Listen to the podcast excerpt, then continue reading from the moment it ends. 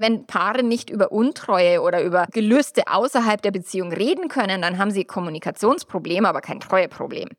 Und das ist halt das Thema, die meisten Beziehungen sind nicht darauf ausgelegt oder dafür aufgebaut, um ehrlich miteinander zu reden, sondern man will das nur hören, was einem nicht wehtut und was einem nicht unangenehm ist. Willkommen beim Lebenstanz-Podcast, dein Podcast für dein Beziehungsglück von Theresia. Erfahre, wie eine gesunde Mann-Frau-Beziehung nachhaltig gelebt werden kann, ohne dass die Liebe, Lust und Lebendigkeit verloren geht. Lass uns die Themen an und aussprechen, die Energie binden und Beziehungen belasten. Werde mutig, dich in deiner Beziehung als die zu zeigen, die du bist. Und genieße hierfür deinen herzstimmigen Mann. Und ja, ob es beim aktuellen Mann bleibt oder nicht, ich sage dir, ein Mann ist wunderbares Plus im Leben und doch kein Muss. Sei eingeladen, deinen Lebenstanz zu genießen für ein Leben, das nicht nur nach außen hin gut aussieht, sondern sich vor allem für dich gut anspürt. Auf dass du dein Leben einmal mehr tanzt, am liebsten in Beziehung. In dem Sinne viel Freude mit dieser Folge.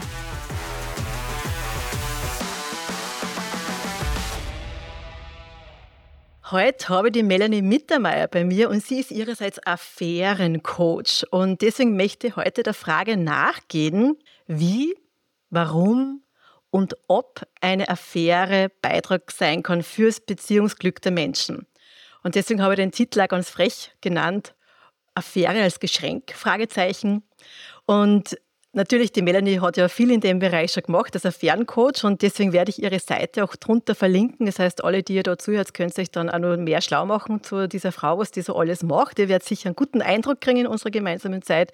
Und was ich auch unbedingt voranstellen möchte, ist folgender Umstand.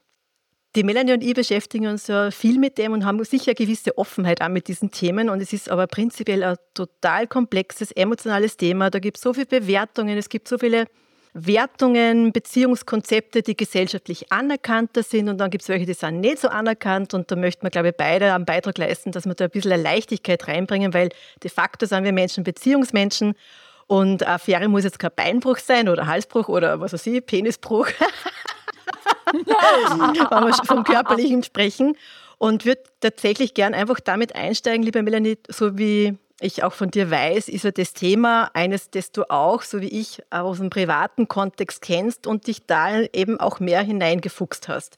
Vielleicht magst du einfach mal mit deiner Geschichte beginnen und so auch so Überleitung finden zu dem, was du eben auch heute machst. Ja, also tatsächlich habe ich 2008 die Ausbildung zum psychologischen Berater begonnen und weil ich wollte unbedingt Coach werden, ich fand das cool und bin in, tatsächlich zufällig in einem Paarberatungsinstitut gelandet und habe dann mir gedacht, boah, Paarberatung ist ja super spannend, das mache ich total gerne und das ist ja super. Und habe meine Diplomarbeit über Paarberatung geschrieben und habe aber dann mein erstes kostenloses Coaching quasi mit einem Paar gemacht danach. Und es war so eine Vollkatastrophe, dass ich echt Angst gehabt habe, wenn die jetzt heimfahren, die tun sich gegenseitig hm. was an und so. Und dann habe ich erstmal Paarberatung, ich wollte nichts mehr wissen davon. Ich habe viele verschiedene Ausbildungen dann zusätzlich noch gemacht. Und dann ist in meiner Ehe, wir waren da knapp zehn Jahre verheiratet, ist mein Mann mal dahergekommen und gesagt, ja, das mit dem Sex und so, konnte es mal wieder so werden, wie das früher war. Das ist ja blöd und jetzt sind die Kinder doch schon so groß und jetzt kann doch das mal wieder so werden, wie es früher war. Und da haben wir echt eine ganze Weile lang Nacht für Nacht gestritten. Mhm. Und haben das Thema Sex eben in einer Langzeitbeziehung, ich habe keine Ahnung gehabt. Also ich bin in einem Paarberatungsinstitut ausgebildet und ich habe keine Ahnung über Sexkrisen gehabt. Das fand ich echt mhm. erstaunlich.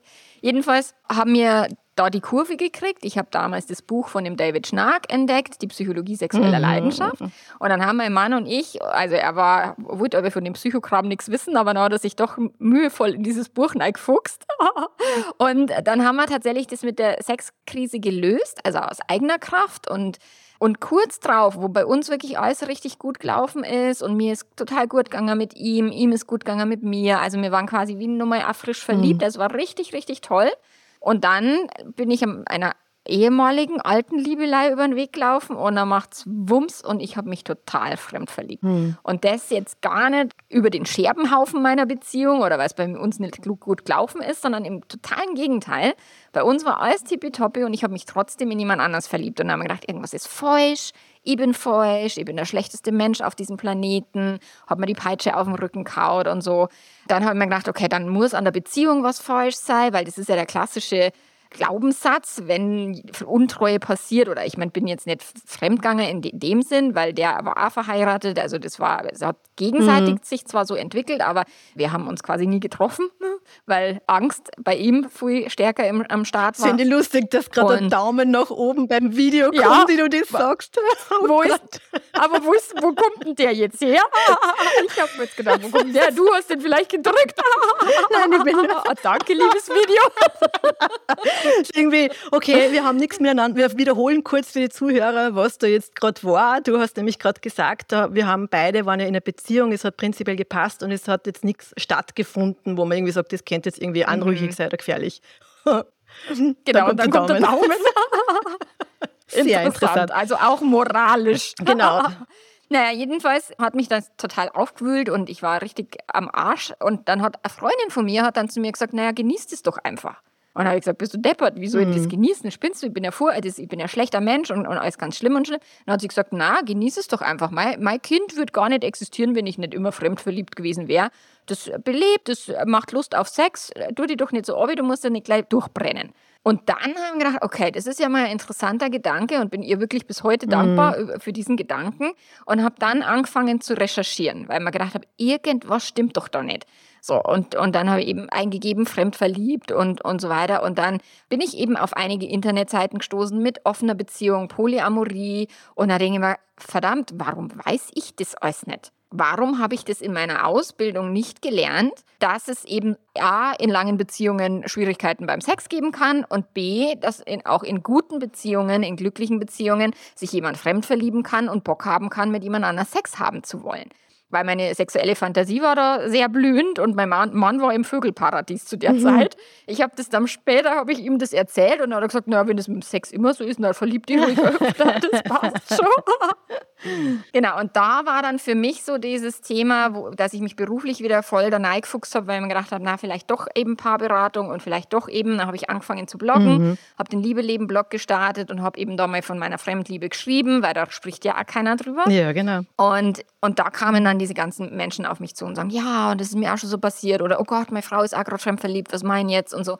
Und das war dann für mich so der Anstoß, mich da so neid zu fuchsen und mich so zu spezialisieren, dass ich halt, also heute halt jetzt wirklich auf das Thema Affäre, Fremdliebe, Fremdgehen, Untreue in allen Formen spezialisiert genau, bin. Genau, und das finde ich ganz großartig, weil ich so wie du es ist jetzt nicht die Beziehung prinzipiell immer zum Scheitern verurteilt oder dieses, wo du sagst, die Beziehung hat eine Krise oder in der Beziehung läuft es nicht gut und das ist der Grund, weil dann ist mir ja sofort da irgendwie so ein Gefühl von, was ist an mir nicht richtig. Also auch, das macht ja genau. total ungute Dynamik in dieser ganzen Paargeschichte und gerade wenn man auch so, wie du sagst, ich hätte mir gedacht, das ist alles super und es war doch alles gerade perfekt und plötzlich, wie kann das überhaupt mhm. sein? Ja?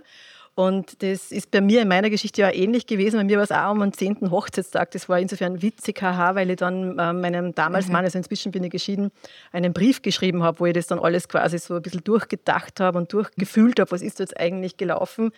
Und ich habe für mich auch eine gewisse Forschungsreise dann begonnen, um zu verstehen, was hat mich damals dazu gebracht. Und es war eben nicht jetzt mhm. die Sexualität in dem Sinn, sondern diese Zeugungsunfähigkeit meines Mannes und diese Entscheidung, bleibe ich trotzdem mit ihm, auch wenn ich mit ihm keine Kinder haben kann. Also das ist, das ist voll hochgeschwemmt. Mhm. Das wird mir jetzt zur nächsten Frage nämlich erführen, weil du da in vielen Bereichen geforscht hast. Also die Sexualität ist ja ein großer Faktor. Und wenn jemand hört Affäre, denkt er oft zuerst an das, boah, da geht wer mit wem anderen ins Bett. Aber es ist ja nicht mhm. nur die Sexualität, was den Menschen dazu bringt, in eine Affäre quasi da hineinzutanzen oder das passiert dann irgendwie, weil das entscheidet man nicht. Das ist ja hochemotional. Ja, man wundert sich dann höchstens, mhm. oh Gott, wie geht das? Es war doch noch mhm. gerade vor zehn Minuten noch alles gut. Ja. genau. Was ist da so deine Erfahrung? Was sind so, was sind so Dinge, die man vielleicht eben nicht vermuten würde, die Leute dazu bringt, dass sie da in Beziehung hinaustanzen? Es gibt ja eben so Sprüche mit, die äh, Fremdgehen beginnt ja schon mit der ersten Nachricht, die man heimlich schreibt oder so. Und das ist halt das, was ich immer erlebe. Ich, ich merke das, dass meine Kunden, Kundinnen das erstmal gar nicht merken. Also die schreiben immer häufiger mit einer Person, die ist, die, da, da gibt es eine gewisse Anziehung, eine gewisse, vielleicht, ah, oh, mit der Person kann ich endlich reden oder die Person hört mir mal ausnahmsweise zu, mein Partner, meine Partnerin nett oder ich werde wieder wahrgenommen als Frau, als Mann, ich werde begehrt. Also meistens gibt es so einen so Switch, wo was, also es ist ja oft am Arbeitsplatz oder im mhm. Freundeskreis mhm. und dann gibt es irgendwie so einen so Switch, wo beide merken, oh, da ist irgendwie mehr ein längerer Blick, eine längere Umarmung oder irgendwas, was quasi über den normalen Kontext hinausgeht. Und dann fühlt sich das Ego halt sehr angepinselt und, und sagt, oh, das fühlt sich jetzt super an. Und dann schreibt man immer mehr und immer mehr. Und das ist es, wie es so, so, standardmäßig beginnt. Also die, die stolpern da so nein. Mhm. Gar nicht so sehr voll geplant oder ich habe jetzt zu wenig Sex, jetzt brauche ich eine Affäre, sondern das ist, da ist plötzlich ein Mensch und dieser Mensch drückt irgendwelche Knöpfe. Und das muss nicht zwingend die Sexualität sein. Die ist meistens mit dabei, weil sonst wäre es Freundschaft oder intensive, keine Ahnung, emotionale Affäre gibt es natürlich auch. Aber meistens, also Affäre definiert sich aus drei, drei Punkten. Es gibt eine körperliche Anziehung, also eine sexuelle Anziehung, es gibt eine emotionale Verbindung und es ist heimlich. Das sind die Merkmale für eine Affäre. Mhm. So, und viele, die sind wie ausgehungert nach Aufmerksamkeit, nach Anerkennung, nach eben begehrt werden, aber auch wieder selber begehren, weil das ist ja dann in langen Beziehungen, schüttet das Gehirn halt kein Dopamin mehr aus sondern es ist mehr so Oxytocin, es ist gemütlich, es ist kuschelig, aber eben nicht mehr so mhm. geil. Und plötzlich ist man dann wieder geil oder man hat wieder dieses starke Begehren und das ist ein Gefühl, was sich sehr, sehr positiv anfühlt, also was sehr angenehm ist. Und das ist, sind, also wie gesagt, das muss nicht zwingend mit Sexualität zu tun haben oder das ist nicht vordergründig. Viele sagen, ah, weil wir uns auf einer menschlichen Ebene so gut verstehen oder weil wir uns so toll unterhalten können oder weil ich das Gefühl habe, die Person ist so, wie ich eigentlich Beziehung leben will oder, oder, oder. Es gibt wirklich zig verschiedene Gründe, warum ein Mensch, der, der vorher gesagt hat, ich mache sowas nie, mhm. weil das sagen alle, ja. dann plötzlich diese Linie überschreitet. Mhm. Also um so mal zusammenzufassen, für die, die da mithören, es ist einfach, dass viele Menschen da hineinstolpern, dass das einfach nicht geplant ist und dass es eben nicht jetzt nur die Sexualität in dem Sinne ist, weil man jetzt so ausgehungert wäre oder weil man da irgendwas vermisst. Ja, man gewohnt sich an das, wie du auch sagst. Also es ist einfach auch sozusagen mhm. hormonell, dann irgendwann flacht es halt ab und man denkt, ja, da nicht so viel dabei. Und gleichzeitig mhm. ist es mhm. aber dann so, dass dann ja aus einer Nähe dann doch noch mehr Nähe entsteht, nämlich die körperliche Nähe und die Intimität. Und wie du auch sagst, dass es eben was ist, was heimlich ist. Ist es nicht vielleicht auch gerade dieser mhm. Aspekt, dass es heimlich ist? Weil das bringt mir ja zu dem Thema, dass ja das oft mit diesem Vertrauensbruch. Ich bin mir nämlich nicht ganz sicher, ob es jetzt nur darum geht, dass jemand mit dem anderen Menschen sexuell verkehrt, weil das ist natürlich das Intimste, weil man sagt, äh, keine Ahnung, als Frau, mhm. so, der hat den woanders drinstecken gehabt. Entschuldigung, echt jetzt? Also mhm. so, ne? Geht das, das meine ich, meins gehört mir, da ist jetzt nichts mehr, da ist, da ist der, der Zaun zugesperrt. Ne?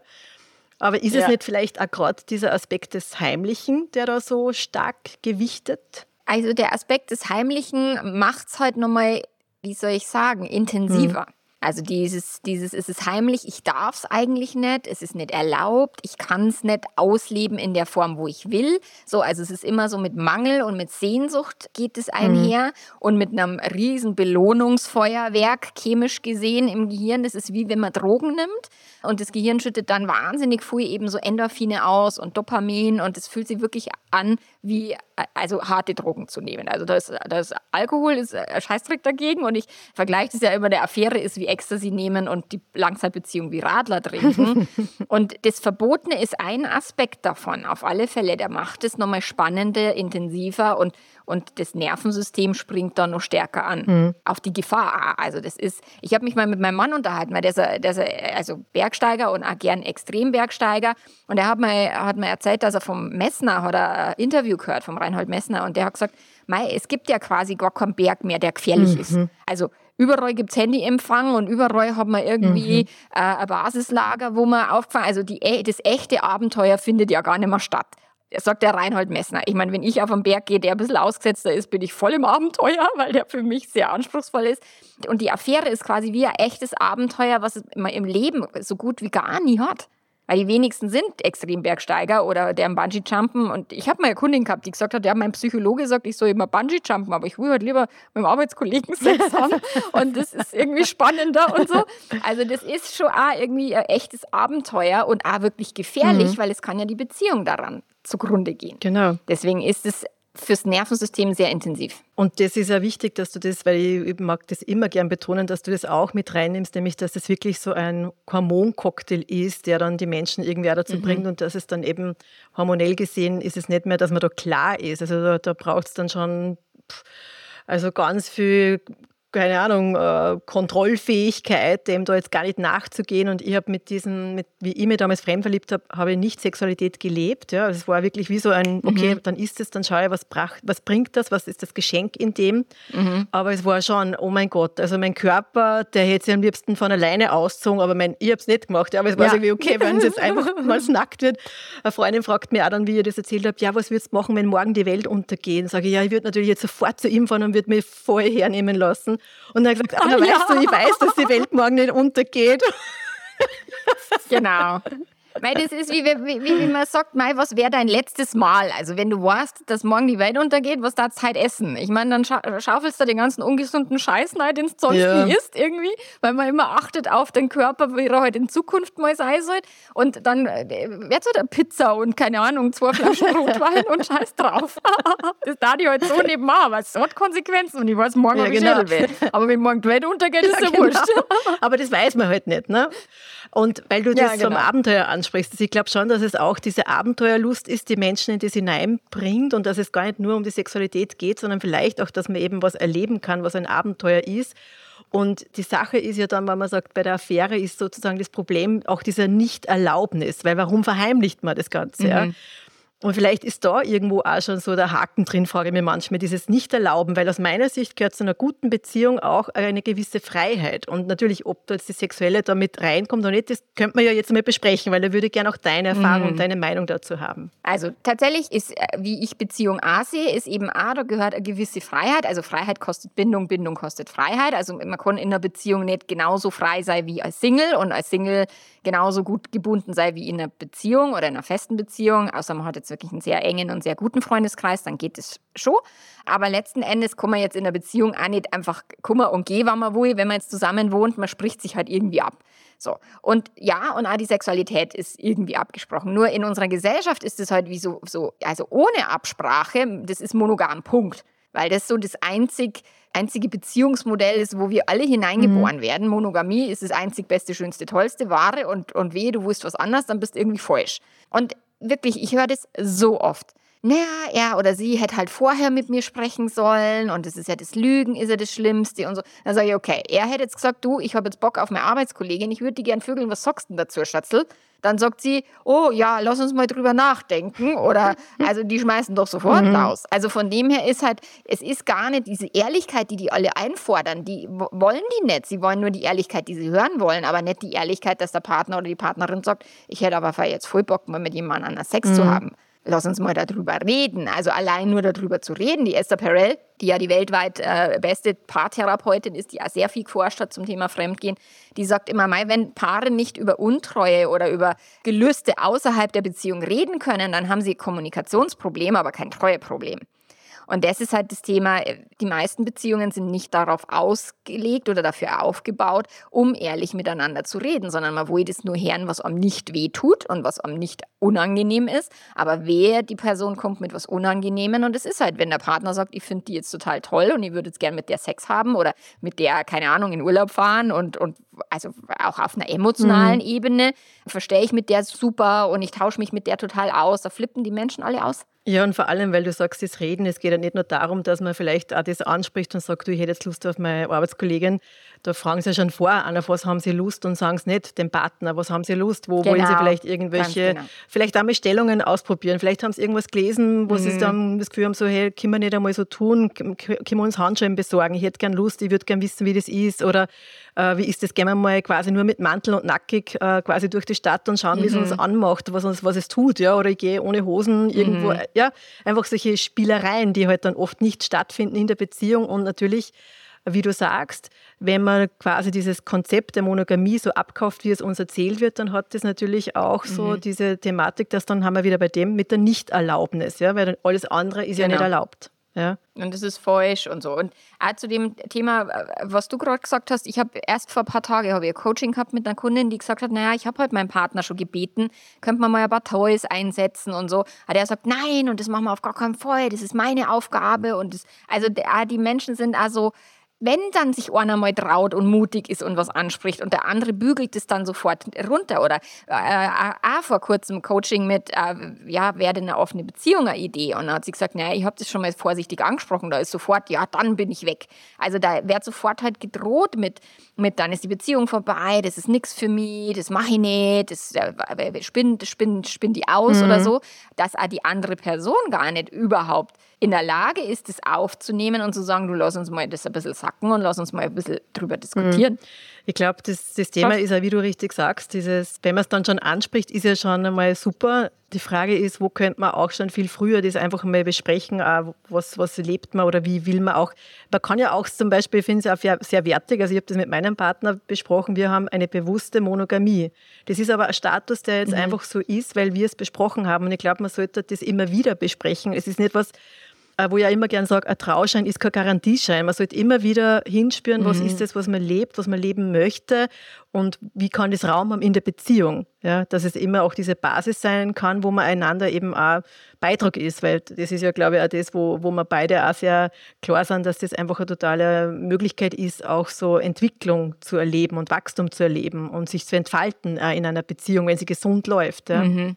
Mei, das Thema mit der bewussten Monogamie, das sagen halt ganz viele. Also ganz viele sagen, ich habe mich doch bewusst dafür entschieden, wo ich sage, na, keiner von uns. Also keiner von uns hat sich bewusst dafür entschieden, weil das ist wirklich in unserer Gesellschaft wie keiner von uns hat sich ausgesucht, im Patriarchat zu leben. Wir leben da drin mhm. einfach. Mhm. Punkt. Das ist so. Und deswegen hat sich keiner ausgesucht, monogam zu leben. Meistens, wenn Menschen jetzt älter sind, also ich würde jetzt dort nicht zu nahe treten, aber wenn man schon älter ist und wenn man ein paar Erfahrungen schon gemacht hat, dann kann man das Thema bewusste Monogamie nochmal anders angehen, mhm. zum sagen, ah, ich habe das jetzt erlebt mit Fremdliebe und ich kenne mich da aus und ich weiß, wie, dass das passieren kann. Ich meine, mein Mann und mich, wir haben uns auch wieder für die Monogamie entschieden oder für ein monogamisches Konzept. Was bedeutet, wir gehen jetzt mal davon aus, dass wir zwar das halt mhm. machen, aber wohl wissend, dass das halt nicht immer so läuft und da, also dass es auch kein Dealbreaker ist, wenn jetzt einer von uns irgendwo jemanden sickt und sagt, oh, da wäre jetzt mhm. irgendeine tolle Nacht drin, dann ist es für uns kein Dealbreaker, wo, wo der andere dann heimkommt und sagt, ja, jetzt trenne ich mich von dir, sondern es ist wirklich ein Jahr, sowas kann passieren. Mhm. Das ist jetzt auch nicht kein Hals- und Beinbruch, aber wir gehen jetzt nicht bewusst in ein offenes Konzept mehr, weil wir haben das ausprobiert, wir fanden das relativ anspruchsvoll und anstrengend.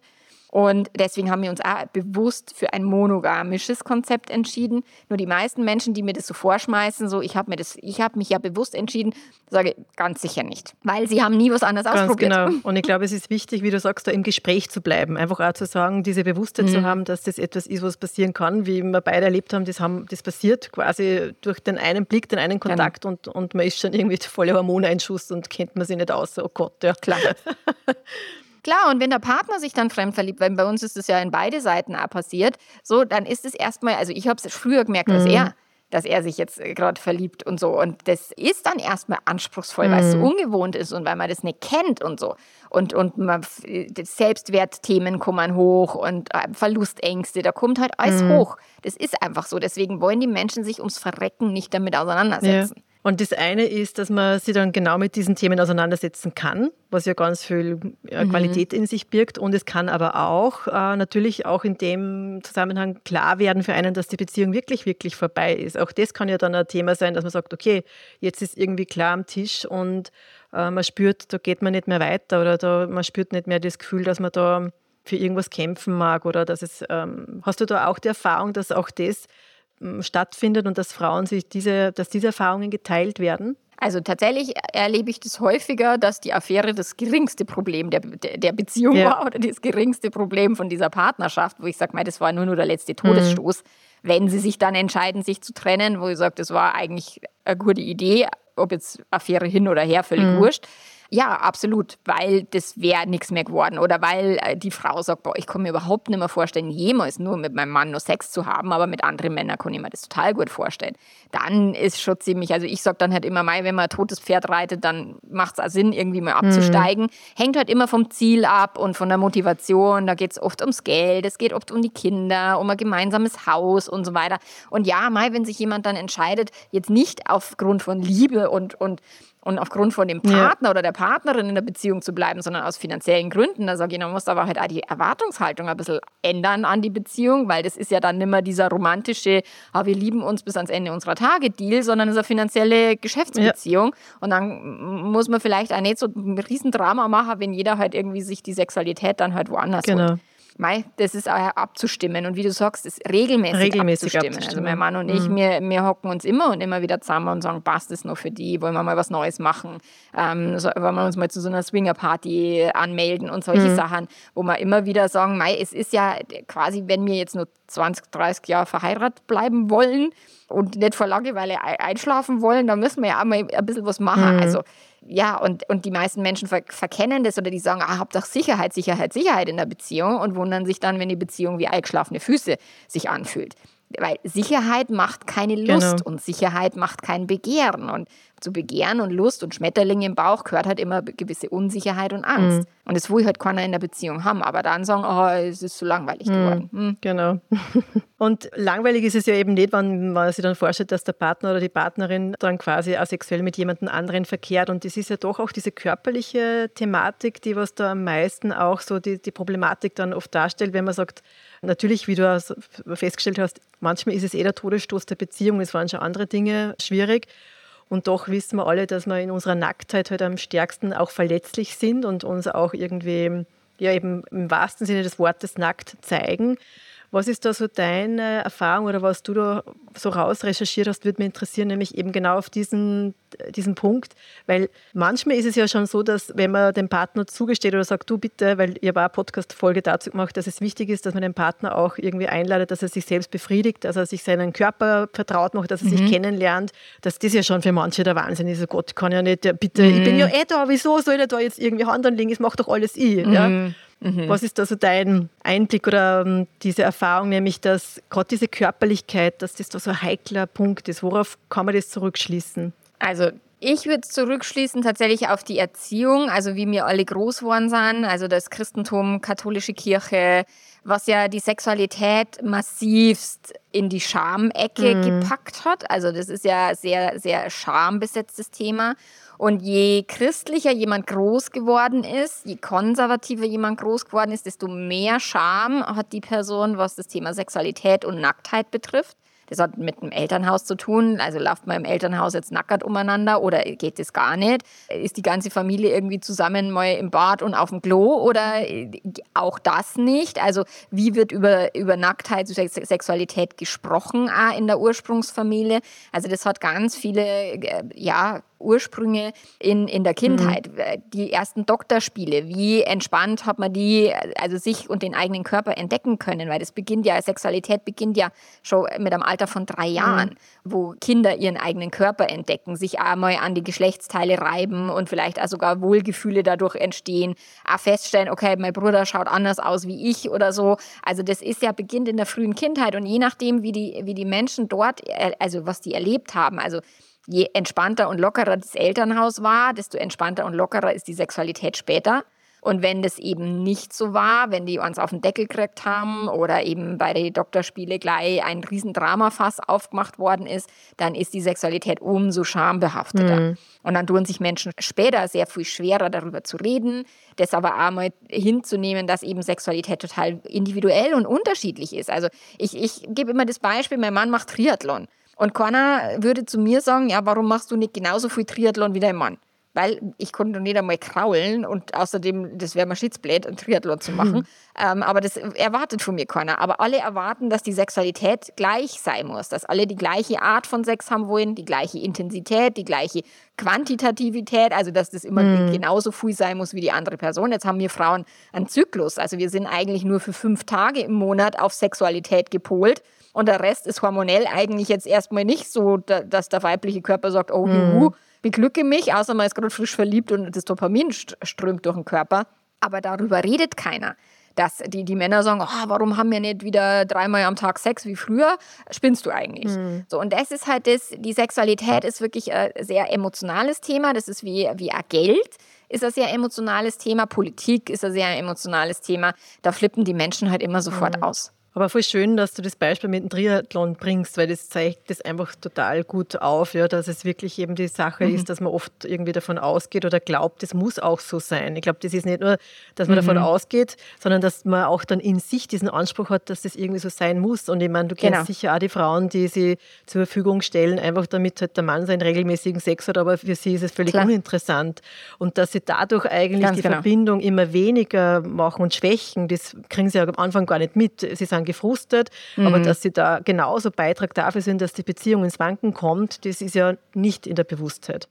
Also deswegen. Ja, mein, frag mal eine Frau oder frag alle Frauen, wie oft sie schon Orgasmus gefaked haben und frag mal für alle Männer, wie oft sie schon mit einer Frau geschlafen haben, die in einem Orgasmus gefaked hat. Ich meine, das, das, da würden die Aussagen meilenweit auseinandergehen. Und da mal dem Partner, und das ist das, was ich im Coaching mache, dass ich dann die Frauen sage, ja, hast du deinem Partner schon mal gesagt, dass du gar nicht zum Orgasmus mhm. kommst? Weiß der das überhaupt? Und dann ist der Orgasmus mit der Affäre natürlich ganz toll und super und, und toll, aber der Mann weiß noch nicht einmal, dass sie gar nicht zum Orgasmus kommen. Dann sage ich, hm, da ist halt, wenn es das jetzt mit der Affäre, also wenn es jetzt mit dem durchbrennst und du redest dann wieder nicht drüber, dann wird es auch nicht besser. Mhm. Das ist also diesen Mut zu haben und zu sagen, das ist los, aber das haben wir wieder bei den unangenehmen Gesprächen und das haben wir dann wieder bei, bei der gekränkten Männlichkeit, der das dann nicht aushalten kann und so und sich lieber quasi die Orgasmen vortäuschen lässt, als sich bewusst damit au auseinanderzusetzen, dass das halt vielleicht anatomisch schwierig ist. Es mhm. gibt Frauen, ich meine, ich habe da Glück, ich, ich komme bei der Penetration zum Orgasmus, relativ leicht sogar, aber andere Frauen überhaupt mhm. nicht. Und die meisten Männer wissen das gar nicht. Sie wissen es einfach sie nicht. Sie wissen auch nicht um die Unterschiedlichkeiten. Wie viele Frauen wissen selbst nicht einmal, mhm. wie sie eigentlich unten ausschauen. Ganz also genau. da fängt es auch schon an. Ja. Wie vertraut sind wir jeweils mhm. selbst? Und ich glaube, weil du angesprochen hast mit, diesen, mit dieser kulturellen äh, ja, Beeinflussung und auch diesem christlichen Kontext, das ist sicher in unseren Breitengraden sehr stark da. Und es ist ja auch schon, dass selbst die Selbstbefriedigung, also für uns Frauen sogar oft noch mehr verboten ist als für die Männer, ist es viel selbstverständlicher mhm. als für uns Frauen. Und wie soll man dann irgendwie wissen, was wir wollen, wenn wir uns selbst nicht erforschen? Mhm. Ja, also das ist natürlich genau. schon ein ganz ja. zentraler Punkt, der ja auch wichtig ist, dass wir da beide so draußen sind mit dem und Frauen da mhm. auch aufmerksam machen. Und was natürlich auch, ich glaube, das ist sicher was, was man auch bewusst machen darf, nämlich den Umstand, wir kommen ja nicht jetzt, die meisten sind nicht jungfräulich, wenn sie in einer langjährigen Beziehung landen. Das sind es nicht. De facto waren da andere drinnen heißt es ja immer. Ja, Entschuldigung, genau. war so platt sagen, aber ich meine, das muss man jetzt auch mal sagen. Ja, es, ich meine, mhm. natürlich gibt es es gibt die Ausnahmen, klar. Aber de facto ist es ja nicht so, dass das jetzt, dass man da ist die, die, die holde Maid und irgendwie nichts ist vorher gewesen und plötzlich ist es dann alles so ein Problem, wenn es um Körperlichkeit geht. Das ist mhm. auch ein interessanter Aspekt, weil ich meine, vorher hat ja auch was stattgefunden ne? und irgendwie was, was läuft dann in unseren Systemen, dass wir dann wieder so einen Cut machen und das wie weggeben. Also das habe ich tatsächlich ganz viel mit den Betrogenen, ob es jetzt Frauen sind oder Männer, die dann sagen, oh, ich habe so die Bilder mhm. im Kopf und oh, und er hat das mit ihr gemacht, was er mit mir macht und so. Sage ich, das hat er vorher auch schon gemacht. Hast du da auch irgendwelche Bilder im Kopf von so Ex-Partnerin? So, ich habe das auch, ich habe das wirklich getestet, als mein Mann mhm. eben eine heimliche Affäre gehabt hat und dann mein Kopf diese Bilder produziert hat. Ich fand das ja sehr spannend, wo ich mir dachte, oh hey, okay, der Kopf macht diese Bilder. Und dann habe ich mir gedacht, ich kenne seine Ex-Freundin. Mit der war er länger zusammen. Mit der hat er deutlich öfter Sex gehabt, als wie jetzt mit der Affäre. So. Okay, Gehirn, mach mir das Bild von der Ex-Partnerin. Hat mein Gehirn nicht gemacht. Und er hat gesagt, okay, was genau tun wir dann hier? Was soll mhm. der Scheiß? Also warum machen wir jetzt diese Bilder oder warum sind jetzt diese Bilder ein Problem und vorher eben nicht? Und da sage ich zu meinen Kunden, Kundinnen immer, dann ist nicht der Sex das Problem, sondern der Zeitpunkt. Ja, ja, weil das war ja während unserer Beziehung und deswegen ist es so schlimm. Sage ich, ja, aber ja, vorher war das auch schon so und da hast du gar keine Gedanken drüber gemacht. Also das heißt, wir können das ausblenden, aber wie es ist dann eine Affäre, dann lässt sich das quasi bei vielen nicht ausblenden, weil dieses Narrativ so krass ist in unserer Gesellschaft, dass Affäre ganz schlimm ist und wechselnde PartnerInnen und, und serielle Monogamie ist überhaupt nicht schlimm. Ja, da muss man sich halt trennen. Ich meine, eine Trennung ist auch schlimm. Mhm. Warum ist Fremdgehen so schlimm? Weil die Verlustangst hochkommt, weil dieses, oh, ich bin nimmer die beste, schönste, tollste. Das Ego ist, ist angeknackst und so weiter. Nur, das passiert bei einer Trennung genauso. Aber die Trennung ist dann gesellschaftlich akzeptabel, aber Fremdgehen, oh, ja nicht. Kennst du zufällig irgendwie eine Statistik, das würde mich interessieren, kann man irgendwie sagen, dass Männer oder Frauen leichter verzeihen? Du hast da schon vom gekränkten Männlichen gesprochen oder auf den Umstand lieber mal einen Orgasmus vorgetäuscht bekommen, als zu erfahren, dass das jetzt nicht geglückt ist. Also tatsächlich, also Statistik könnte ich da keine nennen. Ich habe das ganz unterschiedlich. Mhm. Ich habe Frauen, die voll in die Verbitterung rennen und das, das gar nicht hinkriegen oder in den totalen Selbstmitleidsschmerz von, äh, also wo das Selbstwertgefühl so wahnsinnig leidet, wo ich immer sage, es ist kein Selbstwertgefühl, sondern ein Fremdwertgefühl, weil der Selbstwert kann nicht durch das Verhalten von einer anderen Person irgendwie angetastet werden, aber da geht es dann um den, den, den Wert, den man mhm. sich beimisst über die Beziehung, über die Treue des Partners oder der Partnerin. Mhm. Es gibt aber Männer, die sich total ins Verderben stürzen und überhaupt nicht mehr über den Schmerz hinwegkommen. Also das ist so, ich würde immer sagen, so fünf Prozent meiner Kunden, Kundinnen, egal ob jetzt auf männlicher oder weiblicher Seite, die kriegen es gar nicht mhm. hin, irgendwie ihre Gedanken mal zu strukturieren, mhm. anders zu lenken und raus aus dem Drama. Die, die werden dann irgendwann auch süchtig nach dem Drama und, und hauen das quasi ein oder drei Jahre später jeden Tag irgendwie auf den Tisch. Aber die meisten, also wenn sie sich wirklich, wenn die wirklich an einem Ziel arbeiten und wenn sie wirklich sagen, das ist mir wichtig und selbst wenn es wirklich nur die Kinder sind oder das Haus, aber wenn das Ziel wichtig ist, dann kriegen die das teilweise ganz gut hin und zwar beide Geschlechter. Mhm. Und das ist eh, weil du sagst, das Ziel wichtig. Ich glaube, dass das aus meiner Sicht, du hast da davon gesprochen, da würde ich gerne noch darauf eingehen, weil du gesagt hast, ihr habt ja auch eine offene Beziehung geführt und du hast gemerkt, das ist schon eher anstrengend im Vergleich ja, und eben mal so eher mal mhm. monogamisch zu leben und sagen, okay, man weiß, das kann passieren aber es ist eben nicht so eine gestresste äh, Situation.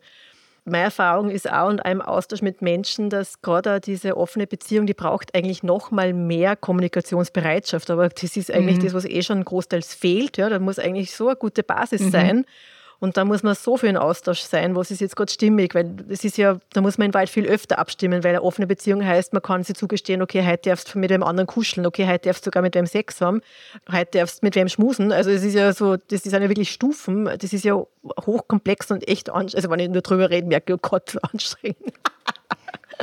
Also ich bin tatsächlich kein Freund von irgendwas mit dürfen und nicht dürfen, weil wir sind erwachsene Menschen und ich bin ich nicht mehr in meinem Elternhaus, wo ich irgendwas verboten kriege oder was um Erlaubnis bitten muss. Und wir, sind, wir Frauen dürfen endlich, Gott sei Dank, ohne die Erlaubnis des Ehemannes arbeiten. Das war ja das noch nicht so lange lang. her, wo man ja, das genau. nicht durfte und so. Und durch das ist also heute nichts vom Erlauben oder Verbieten, sondern es ist wirklich so ein Aushandeln und Verhandeln und zum sagen, ja, Mai, jetzt ist das und das und dann passiert irgendwas, was man vielleicht gerade nicht im Regelwerk irgendwie festgeschrieben hat oder der eine übersteigt eine Regel oder, oder hält sich nicht an die Regel und, und, und, und, weil halt, ja, menschliche Gehirne und menschliche Systeme sind komplex und dass man dann sagt, ah ja, jetzt machen wir offene Beziehung, aber ohne Gefühle. Ja. Ja, mhm. Bullshit. Wie soll mhm. das funktionieren? Das Gehirn sagt, das ist mir doch scheißegal. Okay, oder es darf auf gar keinen Fall im, im, im engeren Freundeskreis sein. Wo passiert mhm. dann die Affäre? Im engeren mhm. Freundeskreis. Also, das sind halt so Sachen, ja, offene Beziehung braucht viel mehr Kommunikation, die braucht viel mehr Bereitschaft, auch mit negativen Gefühlen umzugehen. Das ist das, was viele, ich meine, die meisten gängern fremd. Also da braucht man nicht reden. Also anstatt eine offene Beziehung zu leben, auch wenn es alle nur so schreien, ah, das muss man ja vorher absprechen und so, da sind die meisten nicht in der Lage. Also nicht mal ansatzweise. Mhm. Und deswegen ist Fremdgehen halt so viel weiter verbreitet als eine offene Beziehung, weil das kostet halt viel mehr Bereitschaft. Zugeständnisse zu machen, mit den eigenen negativen Gefühlen umzugehen, das eigene, mhm. die eigene Verlustangst anzuschauen mhm. und so mhm. weiter. Offene Beziehung ist kein Spaziergang, das ist wirklich Persönlichkeitsentwicklung Absolut, ja. ohne mhm. Ende. Und das, das sind die meisten nicht bereit. Deswegen ist heimlich Fremdgehen halt viel bequemer, sowohl für den Fremdgeher als auch für die betrogene Person, mhm. ähm, als sich wirklich damit auseinandersetzen zu müssen, ah, heute, Mann, heute Abend geht mein Mann irgendwie zu einer anderen Frau oder, oder ich muss ihm sagen, ich bin jetzt nächste Woche übrigens mit meinem Liebhaber unterwegs. Ey, das, ist anspre äh, das ist anstrengend. Ich fand die, diese Gespräche nicht so lustig. Mhm. Und das ist halt das, äh, das muss man dann, also da muss auch ein starkes Ziel dahinter stecken mit der offenen Beziehung. Und bei uns haben sich dann einfach andere Ziele vorgeschoben, also berufliche Ziele. Und wir haben Kinder und wir haben einfach eh sau wenig Zeit, also dass wir uns da jetzt ständig irgendwie um irgendwelche äh, anderen Hans Wursten oder, oder so kümmern, das, da fällt mir völlig die Zeit. Und das ist halt, ja, aber wenn einem das wirklich wichtig ist und sich dann wirklich die Zeit zu nehmen, sich mit dem Partner auseinanderzusetzen oder zu müssen, weil mhm. die andere Person sagt, ja, ich habe aber jetzt Affäre und ich gebe die nicht auf, Jetzt kannst du entscheiden, ich trenne mich nicht, aber du musst halt entscheiden, wo, gehst du das mit oder gehst du das mhm. nicht mit. Und dann müssen manche, obwohl sie es gar nicht wollen. Absolut. Oder glauben zu müssen, sagen wir es so, weil sie entscheiden sich ja für die Beziehung. Und dann glauben sie, das zu müssen, aber sie tun es ja, weil sie die Beziehung erhalten wollen. Das wollte ich nochmal da noch schirmen. Danke dafür, liebe Melanie. Es ist ja auch, das sagt einfach, es gibt so wie faule Kompromisse. Die Leute glauben immer, sie sind Beziehungen, mhm. dann macht man halt Kompromisse. Aber aus meiner Sicht sind es falsche Kompromisse und die Leute geben nach. Also das hat überhaupt nichts mit Kompromiss zu genau. tun, wenn man anschaut, was dieser Kompromiss geben beide ein bisschen nach, aber das stimmt nicht. Und wir haben das Thema und ich habe gemerkt, jetzt sprachlich ist es auch so drinnen, weil du hast ja sofort dann irgendwie, na dürfen, da, da brauchen wir mal gar nicht reden. Und das stimmt, es ist aber sprachlich so drinnen, dass mir gerade gar nicht aufgefallen mhm. ist. Und es ist halt so eng, weil eben du sagst, man braucht dann so wie ein Regelwerk, an dem man sich orientiert und man, und man muss ja irgendwie mit drüber reden, wie macht man es. Ja? Und ich glaube, der Haken ist oft eben wirklich in das, dass Beziehung glücklich gelebt werden kann, dass solche Besitzansprüche sind und dieses du darfst das und du darfst das nicht und Ding und wo es, wo es dann sozusagen dieses, man begegnet sich wieder neu. Ich glaube, das ist ein Schlüssel, sich immer mhm. wieder neu zu begegnen und zu sagen, okay, was ist jetzt gerade irgendwie Thema? Weil nicht nur der Zyklus der Frau, der einfach im monatlichen Rhythmus auch so einen Einfluss hat, auch das Leben itself ja, hat einen Einfluss. Du hast Kinder, dann werden die Eltern, mhm. dann gibt es eben auch wieder beruflich vielleicht irgendwie mehr eine, eine Tour, wo es ist einfach viele Bereiche, die da mit reinspielen. Ja. Ja, Wechseljahre. Also das ist ein ganz ein krasses Thema. Wechseljahre. Ich habe neulich habe ich Statistik gehört, dass quasi 70, also von den Trennungen bei, bei Partnerschaften über 40 sind 70 Prozent Frauen, die die Trennung einleiten, mhm. weil die in die Wechseljahre nimmer so geduldig sind, weil die Hormone sich verändern, weil sie äh, empfindlicher werden, aber darüber nicht gesprochen mhm. wird und auch sich in der Beziehung nichts verändert, sich am Lifestyle nichts verändert und dadurch dann eben knallt es heute an der einen oder anderen Stelle oder dass viele Frauen ähm, durch Wechseljahrsbeschwerden die Arbeit reduzieren oder früher in Rente gehen oder sowas, also sich auch um ihre berufliche Thematik nicht mehr kümmern, ist schon ein krasses Thema und das spricht keiner mhm. drüber. Ja, voll. Und das ist sehr wichtig, dass du auch das nochmal ansprichst, weil ich glaube, wir da eine Bewusstheit haben dürfen, das haben wir auch beim Selbstwert das, wo, wo stehen wir im Leben, mhm. wo sind wir gerade, was beeinflusst uns, wie fühlt sich das an, was heißt das auch im Kontakt mit dem Gegenüber und dann auch sich eben, das ist wie immer wieder neu zu entscheiden. Ich glaube, das ist auch ein Schlüssel, damit Beziehung auch glücklich gelebt werden kann, wenn man sie immer wieder neu entscheiden sollte, auch in Begegnung zu gehen. Also und neugierig halt auch sei. Also Beziehung glücklich gelebt werden. Also eine Beziehung wird glückliche Momente haben und mhm. unglückliche mhm. Momente. Jede. Und eine lange Beziehung, einfach, das wird sich ausbalancieren. Da ist es nicht, dass man im ewigen Honeymoon ist und immer die mhm. Schmetterlinge hat und permanent übereinander herfallen will. Das wird so nicht passieren und dass man sich nie verletzt und dass man nie was Blödes sagt oder keinen blöden Tag mal hat. Also das ist ja utopisch. Und sich trotzdem immer wieder neu zu begegnen und neugierig zu sein und auch Reparaturangebote anzunehmen vom Partner, der jetzt gerade irgendwie vielleicht pumpig war oder sowas. Also, dass man wirklich sagt, ja, wir sind einfach nur Menschen und keiner von uns ist perfekt mhm. und, und diese Erwartung an die Beziehung ist aber immer so viel Perfektion. Es muss immer super sein, es muss auf Instagram toll ausschauen und es muss irgendwie mich total erfüllen und das ist, die Beziehung ist nicht dafür da, um dich zu erfüllen. Mhm. Du bist dafür da, um dich zu erfüllen und dein Leben erfüllt zu gestalten. Die Beziehung ist ein, ist ein Bonus. Das ist, ja. wie du vorher gesagt hast, wir sind Beziehungsmenschen. Wir gehen wahrscheinlich immer mit irgendjemand in Beziehung. Ob man jetzt unbedingt eine Partnerschaft haben muss, also das halte ich mal für, der, also nicht zwingend mhm. notwendig. Man kann auch als Single mit eben gute ja. andere Beziehungen ein gutes Leben führen. Also es ist auch da wieder eben der, die heteronormative, monogame äh, Langzeitbeziehung ist quasi das Nonplusultra und alle anderen Beziehungen äh, sind nichts wert. So, das ist Quatsch. Mhm. mm-hmm. Jede Beziehung ist irgendwie wertvoll. Und ja, wie du sagst, wenn man langsam ist, dann darf man sich die Neugierde bewahren, anstatt zum Denken, jetzt kenne ich den schon in- und auswendig, oh, der nervt mir eh schon, wenn er bei der Tür reinkommt. Ja, dann wird es kein, also dann werden die glücklichen Momente halt immer weniger. Zumindest sind wir ja jetzt kurz vor Weihnachten, wenn die Folge ausgestrahlt wird und ich hoffe, dass die Menschen ganz viel Glück mitnehmen und falls irgendwie das Thema Affäre im vergangenen Jahr Thema war, dass sie da vielleicht doch auch das Geschenk erkennen haben können und wenn auch nicht, du bist ja spezialisiert darauf, die Internetseite von dir haben wir eh drunter in den Show Notes auf alle Fälle. Und auch wenn es jetzt quasi, was ist schon perfekt, aber ich glaube, wir haben den Raum gut gefüllt und ich finde es so wertvoll, was du alles geteilt hast, was du an Bildern reingebracht hast, was du einfach auch an Bewusstheit unterstützt hast und es macht mich sehr dankbar und sicher auch meine, meine Hörerinnen und Hörer. Und in der Form sage ich danke, danke, liebe Melanie. Und wenn du noch irgendwas mitgeben magst, außer vielleicht auch nochmal zu wiederholen, dass es die Neugierde ist, was immer du noch mitgeben möchtest, so als Abschlussgeschenk, bitte gerne noch von dir. Genau, also als Abschlussgeschenk möchte ich tatsächlich nochmal zurückkommen auf deinen Titel, den du gewählt hast, also Affäre als Geschenk sehen wo ich gleich gesagt habe, boah, das ist aber ein mutiger Titel, weil tatsächlich sehr, sehr viele meiner Paare, die sagen, das war, also auch wenn es scheiße war und schmerzhaft, aber es war am Ende das Beste, was uns passieren hat können, weil wir dadurch unsere Beziehung so viel anders aufgebaut haben, weil wir so viel ehrlicher miteinander reden, weil die Sexualität sich wieder belebt hat. Das hält nicht für immer an, also man muss die dann immer bewusst weiterleben, weil der, das Anfangshoch, die Vögeln ja noch einer aufgeflogenen Affäre mal ganz wie am Anfang und dann sind alle wundern sie sich, wenn es wieder nach einem halben Jahr oder nach einem Jahr, wenn es wieder alles sicher ist, wieder nachlässt, so, weil die Hormone halt wieder ja. nachlassen. Aber es kann tatsächlich ein Geschenk sein und es muss nicht immer das Riesendrama sein.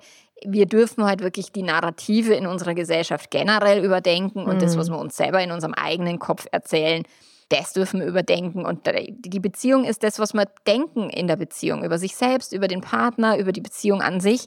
Und je positiver die Gedanken sind, und da meine ich nicht toxische Positivität im Sinne von sich als schönreden, mhm. sondern ich meine wirklich die Wertschätzung haben, ah, dass man vielleicht 20 Jahre miteinander aushält. Ich meine, das ist ein Wunder, mhm. weil es ist eigentlich, also ich bin wirklich immer wieder dankbar, dass mein Mann mich aushält so lange. wir sind ja immer nur zusammen. Er ist dankbar, dass ich ihn mhm. immer wieder aushält und dass wir ah, uns immer wieder neu aufeinander einlassen. Und das ist schon was sehr Besonderes und keine Selbstverständlichkeit. Das da ich noch gern mitgeben. Oh ja, danke, danke, danke dir, liebe Melanie, für all die Geschenke, die du da reingegeben hast. Und in dem Sinne möge es gut genährt, abgerundet sein. Und wer auch dann noch, ja. die Folge kann man sicher auch mit dem Partner vielleicht hören. Das wäre vielleicht auch eine gute ja, Idee. Ja, absolut. Und mhm. in dem Sinne danke. Ja, danke für die Einladung. Vielen Dank, dass du heute wieder beim Lebenstanz-Podcast mit dabei warst. Wenn dir diese Folge gefallen hat, dann like und teile sie gerne mit Menschen, die auch davon profitieren. Denn Beziehungsglück ist kein Zufall und darf gerne auch von dir mit unterstützt werden. Wie ich dich noch unterstützen kann, welche Angebote ich für dich habe, finde gerne unter www.lebenstanztraining.at heraus. In jedem Fall freue ich mich, wenn du bei der nächsten Folge wieder mit dabei bist. Bis dahin alles Liebe, deine Theresia.